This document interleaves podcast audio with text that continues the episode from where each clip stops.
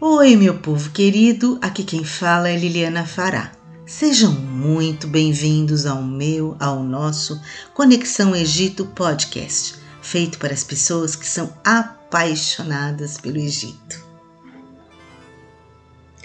Neste primeiro episódio, eu vou falar um pouquinho sobre mim e como iniciei esse projeto podcast e tudo que se relaciona à sua história e também às suas atualidades. Tenho certeza que você é um apaixonado pelo Egito como eu e por isso está aqui comigo. Vamos juntos viajar pelas histórias maravilhosas que fazem da civilização egípcia a parte de nossos sonhos e curiosidades mais instigantes? A decisão de desenvolver um podcast e falar do Egito parece bastante óbvia para os que me conhecem. Afinal, Desde que fui consultora em uma multinacional japonesa que me especializei em produtos para o mundo muçulmano, o Egito começou a fazer parte da minha rotina. Ah, mas essa história não começou bem assim. Imaginem uma paixão que começou há aproximadamente 48 anos. Comecei a ler sobre a história e a cultura egípcia e todos os mistérios envolvidos quando eu tinha bem uns 10 anos. Bordei meu primeiro quadro retratando as pirâmides de Giza um ano depois. Desenhava os símbolos egípcios cheios de mistério para mim por todo lado. Dos cadernos de escola, as fantasias de carnaval ou roupas de dança. Lia relatos que uniam o Egito a fenômenos ufológicos ou mesmo paranormais. Mas só tive condições de pisar em solo egípcio de verdade pela primeira vez em 2003 e aí, nunca mais parei de viver o Egito de forma completamente apaixonada, visitando este solo sagrado anualmente, com raras falhas, todas elas causadas por fatores externos. Quando decidi fazer meu doutorado, tinha certeza de que falaria sobre alguma, algum país muçulmano que havia conhecido. Aí não teve dúvidas alguma. Ah, eu falaria sobre o Egito o resto da minha vida. Fiz metade do dos créditos de doutorado na Universidade Americana no Cairo e continuo a pesquisar até hoje. É, sim, a vida corporativa se uniu à vida acadêmica. Após 25 anos de salas de aula, viagens e palestras internacionais, eu precisava dividir este conhecimento com aqueles que vibrariam com este tema como eu. Mas agora, levaria as pessoas a viajar comigo de uma forma leve, sem as amarras acadêmicas, as limitações do que se pode ou não pode falar, as polarizações que também existem na academia. Agora eu posso falar do que enche meu coração de alegria, do que me estimula as novas pesquisas e leituras. E pretendo fazer com que você também se encha de curiosidades e pesquise muito. Eu estarei aqui para ajudá-los nesta viagem pelo mundo egípcio e trocar conhecimentos. A vida é feita de trocas e é delicioso trocar conhecimento sobre assuntos que nos enchem de felicidade. No meu caso, com o passar do tempo, assuntos relacionados com relações internacionais, Oriente Médio, terrorismo, que sempre foram tópicos de minha especialidade, hum, perderam um pouquinho o brilho. Não que não vale a pena ainda falar sobre esses assuntos, eh, esses temas relacionados, Ainda desenvolvo pesquisas e leio muito sobre isso, mas percebi que não eram estes temas relacionados ao Egito que aqueciam meu coração ou faziam brilhar os olhinhos de quem me assistia nas palestras, nas salas de aula ou quando vinham conversar comigo em algum encontro. Vejo tantas abordagens superficiais, fantasiosas, cheias de preconceitos e crenças disfuncionais. Que coisa mais antiga. Já passamos dessa fase. Estamos no século XXI, o mundo como conhecemos está virado de cabeça para baixo.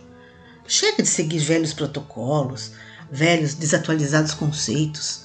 A civilização egípcia sempre foi retratada de um lugar ocidental de fala. Egito faz parte do imaginário coletivo desde sempre.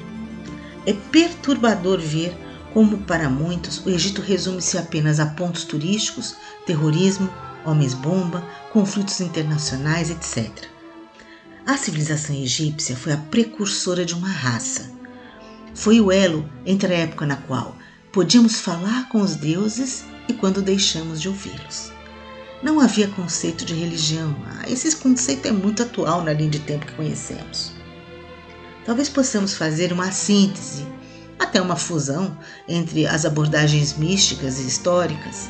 Talvez os símbolos e a antiga escrita egípcia tenham sido usados de forma bastante tendenciosa.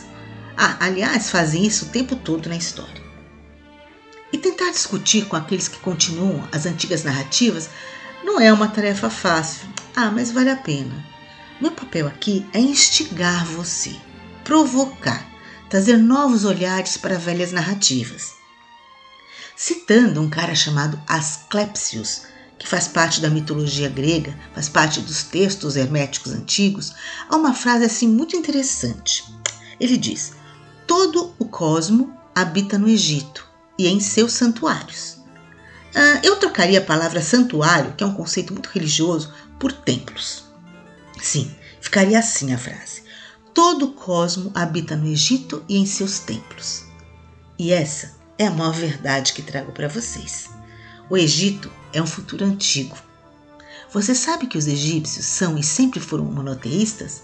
Na escola te ensinaram que eles tinham muitos deuses.